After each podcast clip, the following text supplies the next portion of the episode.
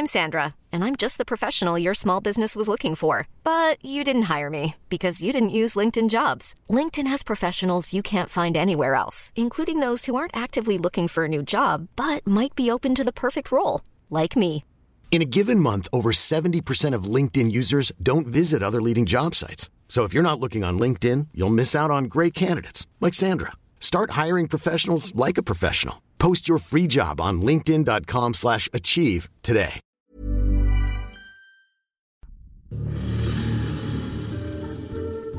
Día en el futuro con Arturo Monlui. Desde Japón.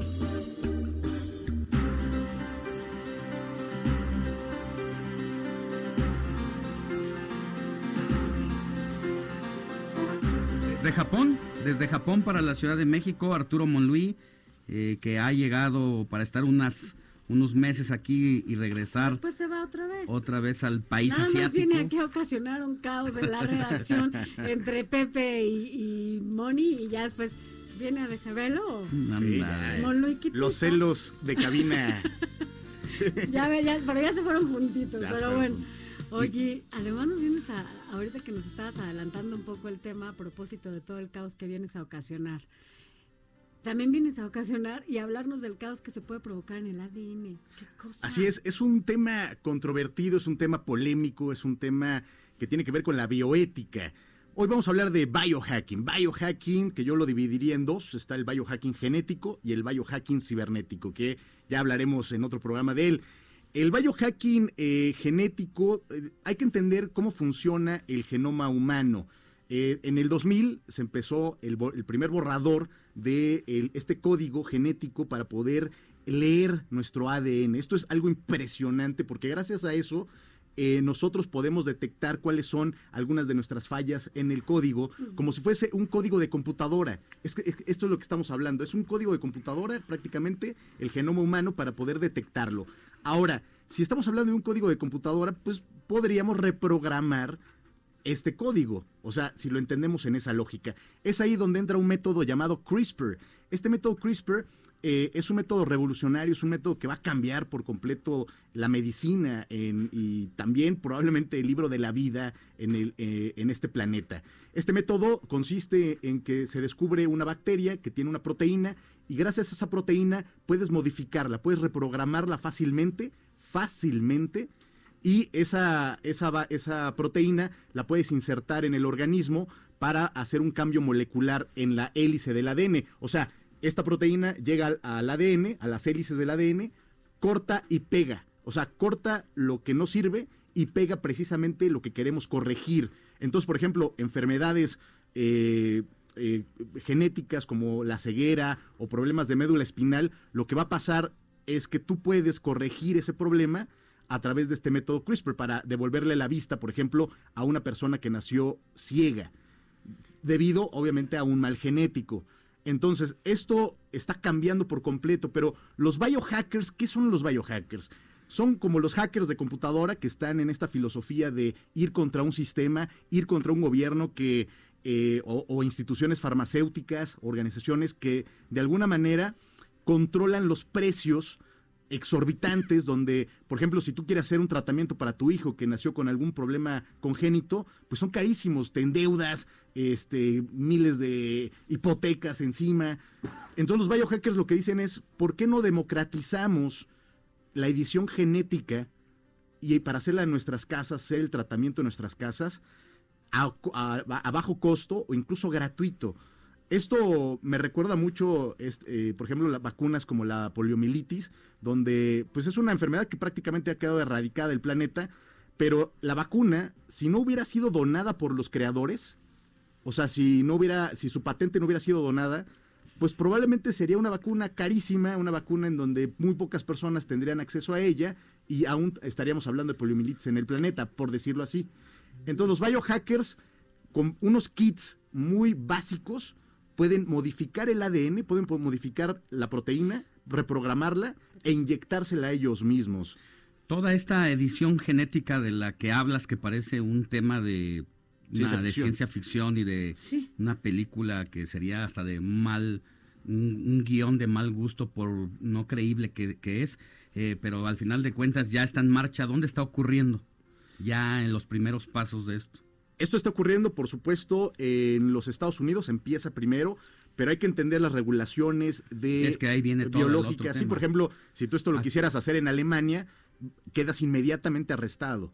O sea, eh, eh, Sí, Estados es que Unidos... a- ¿Y cambiando todo. quiénes o son los que van a tener la facultad inicialmente? Me imagino que las autoridades de salubridad y del ejército Todo. son los que concentran El primero punto es que eso. aún no está regulado. Por ejemplo, en Estados Unidos tú puedes comprar por internet un kit básico de ingeniería genética para hacer el método CRISPR y hay páginas de internet donde tú puedes diseñar genéticamente, o sea, a través del genoma, cuál es el gen que quieres modificar. Entonces, te dan los pasos, te dan los instructivos y con esto tú puedes eh, crear tu proteína e inyectártela. Por ejemplo, hay videos donde eh, para demostrar que eh, esto lo pueden hacer los biohackers en sus casas, hay ratas que dan vueltas así pre- eh, prendidas, eh, que son eh, bioluminiscentes porque han modificado su ADN con el de una luciérnaga. Entonces ves ratas que van caminando prendidas, ¿no? O sea, no prendidas así de buena, sino van eh, iluminadas. Sí, sí, sí. Van iluminadas. Esto se hace mucho en la ingeniería genética, eh, ya en grandes laboratorios, porque para que tú puedas demostrar que tu, eh, tu ingeniería genética funcionó, les meten, por ejemplo, luminiscencia para demostrar a los en los animales cuando hacen los experimentos que realmente entró el, el gen y se modificó. Entonces, los biohackers, aquí entramos en esta polémica. Si tú, Sophie, o mi querido Alex, tuvieran la posibilidad de volverse más fuertes o tener habilidades mucho más eh, o, o diferentes a las que tienen hoy en día, ¿se inyectarían, se, se editarían ustedes mismos ¿Te o no lo harían? No, yo no. Pues no sé, es un punto de quiebre que todavía está por llegar. Si No, pero ¿lo harías o no? Si no me pongo una vacuna, ¿tú crees que me va a poner eso? No. A lo mejor en algo, o sea, a lo mejor sería una manera de, de modificar mi vista de genéticamente Pero y también Para ya no usar para ya gafas. no usar gafas y no ir al oculista, pues no, evitaría el oculista y a lo mejor haría mediante esta especie de Pero es muy riesgoso, ¿no? O sea, esto es un tema como No, bueno, decías, ya se sea, está haciendo. Hay, hay clínicas que ya diseñan bebés. O sea, a un nivel a lo mejor no tan eh, eh, demasiado fuerte. O sea, por ejemplo, puedes diseñar un bebé con el color de ojos o el color de piel, pero de repente podría ser eh, genes con mayor inteligencia, otras habilidades físicas. O sea, esto del diseño genético, o sea, con el genoma abre un sinfín de posibilidades. Se puede hacer es posible y es ahí donde ahora entramos en estas polémicas de la bioética. ¿Cuáles son los límites para que instituciones o gobierno lo puedan hacer o lo regulen? ¿Y cuáles son los límites para que cualquier persona en su casa pueda modificarse genéticamente o a los demás? Esta es una pregunta muy básica, pero es para que eh, podamos entender. eh, tú esta, esta manipulación la haces desde tu ADN, una muestra de ADN, y la conectas a una especie de una aplicación y a partir de ahí vas haciendo modificaciones. Sí, por ejemplo, tú puedes eh, conseguir tu ADN, o sea, haces una lectura a través del genoma, que entonces eh, eh, a través de un programa de computadora, porque son letras, o sea, el código son letras. Como un código de barras. eh, como un código binario, pero en vez de ceros y unos son, son letras. Ok. Entonces estas letras, si hay una pequeña letra que está alterada, es ahí que, eh, por ejemplo, ahí hay un, hay un, eh, un error, digamos, en la genética, debido al cromosoma de la mamá o del papá, que heredó, por ejemplo, la ceguera a un niño. Entonces, cuando tú quitas esa letra y la modificas por otra, y luego haces toda la secuencia, toda esa secuencia la reprogramas en una, en una proteína, la inyectas, entonces lo que haces es cortar y pegar.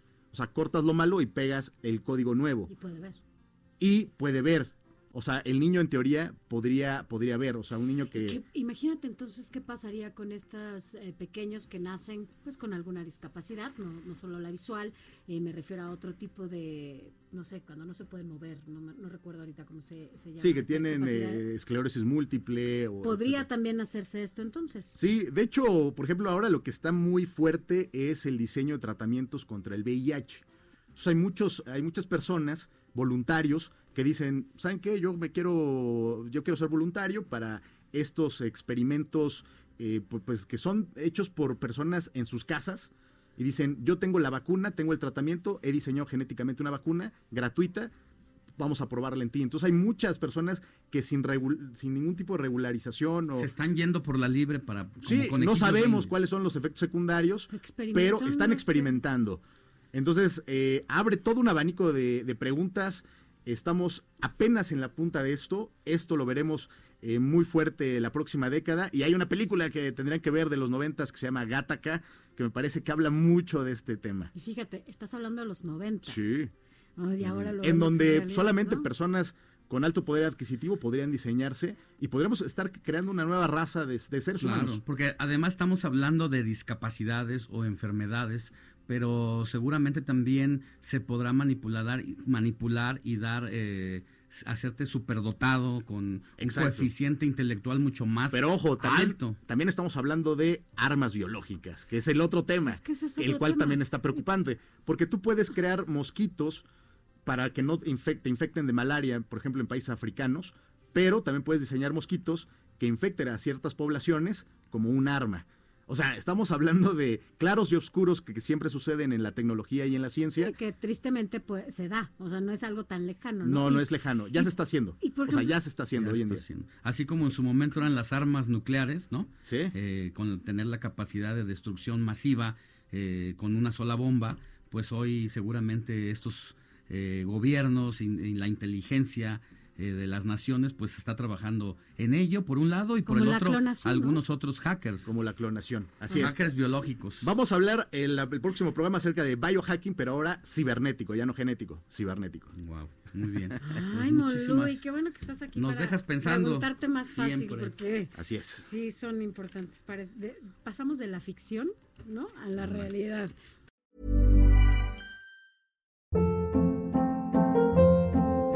Hold up. What was that? Boring. No flavor. That was as bad as those leftovers you ate all week. Kiki Palmer here, and it's time to say hello to something fresh and guilt-free. Hello Fresh. Jazz up dinner with pecan-crusted chicken or garlic butter shrimp scampi. Now that's music to my mouth. Hello Fresh. Let's get this dinner party started. Discover all the delicious possibilities at hellofresh.com.